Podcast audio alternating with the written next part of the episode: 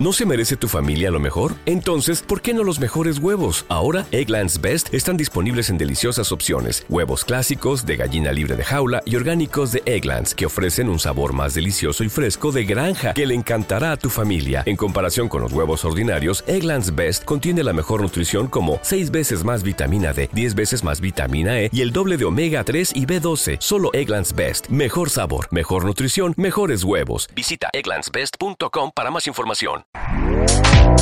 Este podcast forma parte de Evox Originals. Disfruta de este avance.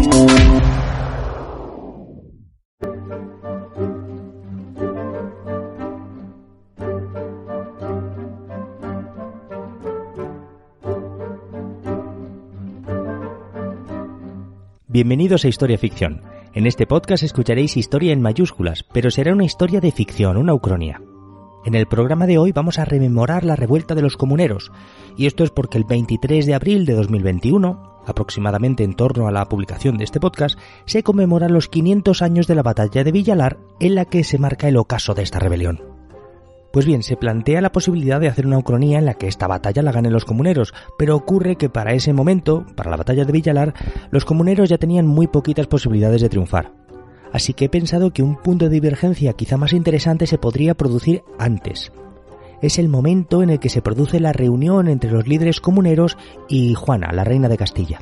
Esto se produjo en septiembre de 1520 y en esta ucronía vamos a explorar cómo la reina propietaria de Castilla, Juana, va a tener más ambición y una aptitud más proactiva en favor de los comuneros.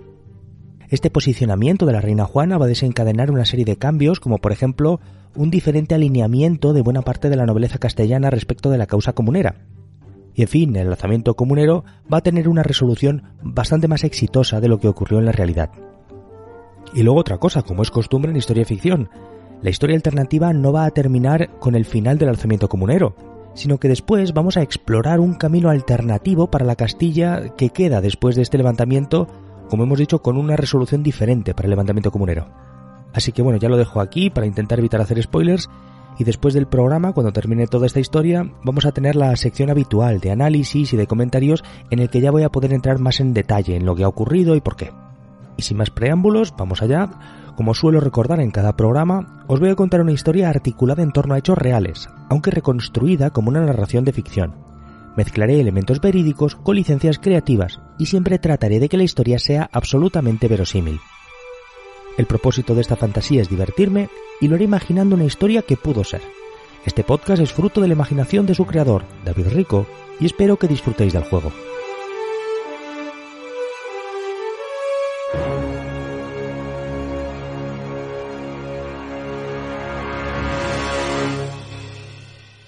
Capítulo 1 el inicio del reinado de Carlos de Augsburgo. Isabel la Católica había muerto en 1504 y la nueva reina titular fue su hija Juana I de Castilla. Esta no estaba en condiciones de administrar la política del reino, así que Isabel designó en su testamento a Fernando el Católico como regente de Castilla. Y así debía de ser hasta que Carlos alcanzase la mayoría de edad. En el testamento de Isabel la Católica también se incluían una serie de instrucciones políticas y el curso que ella preveía o deseaba para Castilla. Por ejemplo, solicitaba que continuase la tarea de la reconquista más allá de la península para adentrarse en las plazas y tierras del norte de África. También pedía Isabel en su testamento que los indios del Nuevo Mundo fuesen cristianizados, y dio múltiples instrucciones para políticas concretas, como por ejemplo las que llevaron a la gran reforma legal que supuso la promulgación de las leyes de Toro de 1505. Este nuevo marco legal actualizó el corpus legal castellano medieval, basado en el fuero juzgo gótico, el derecho romano común, el código de las siete partidas de Alfonso X y el ordenamiento de Alcalá. Al mismo tiempo, las leyes de Toro se compatibilizaban con los fueros municipales, los privilegios nobiliarios y los privilegios eclesiásticos. Este nuevo marco legal afectó al derecho civil, penal, al derecho procesal, al derecho sucesorio y matrimonial y también al derecho real o administrativo. Un elemento muy destacado de estas leyes de Toro fue, por ejemplo, que consolidaba el principio del mayorazgo. Este mayorazgo había sido de interés para las familias de la alta nobleza que querían garantizar su predominio social. Y es que el mayorazgo implicaba que la heredad de títulos y señoríos debía de recaer en el hijo primogénito, para evitar así la división de los grandes patrimonios. Esto a la larga fue concentrando la propiedad en menos manos. De vuelta a la cuestión sucesoria abierta por la muerte de Isabel, se produjo entonces una ventana de tiempo en la que la reina Juana I de Castilla y su marido Felipe de Augsburgo maniobraron con apoyo de una parte de la nobleza castellana para hacerse con el poder efectivo de Castilla en detrimento de Fernando de Aragón.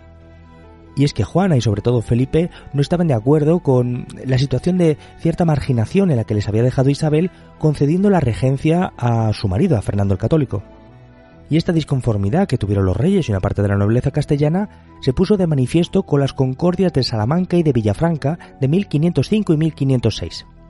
El resultado político de estas concordias fue que Fernando el Católico tuviese que apartarse a sus reinos patrimoniales aragoneses. Pero esta situación no duró mucho, que Felipe el Hermoso cometió la temeridad de, como veía que estaba acumulando poder en Castilla, pues de acercarse también a Francia, que era un rival de Aragón, y firmó Felipe el Hermoso el primer tratado de Blois con Luis XII de Francia. Esta aproximación entre Felipe el Hermoso y el Reino de Francia fue demasiado para Fernando de Aragón, y por supuesto también fue algo que disgustó a una parte de la nobleza castellana. Fue quizá por estos movimientos de Felipe, que estaba pues comportándose como si fuera el rey titular de Castilla, que pasó algo sorpresivo y extraño se produjo la muerte repentina de Felipe el Hermoso, eh, aparentemente por haber tomado un vaso de agua fría después de hacer deporte. Hubo, eso sí, muchos que sospecharon que esta muerte se debía más bien a un envenenamiento instigado por el rey Fernando de Aragón. Esto era lógico atendiendo a que Fernando de Aragón fue el gran beneficiado por... ¿Te está gustando lo que escuchas? Este podcast forma parte de Evox Originals y puedes escucharlo completo y gratis desde la aplicación de Evox. Instálala desde tu store y suscríbete a él para no perderte ningún episodio.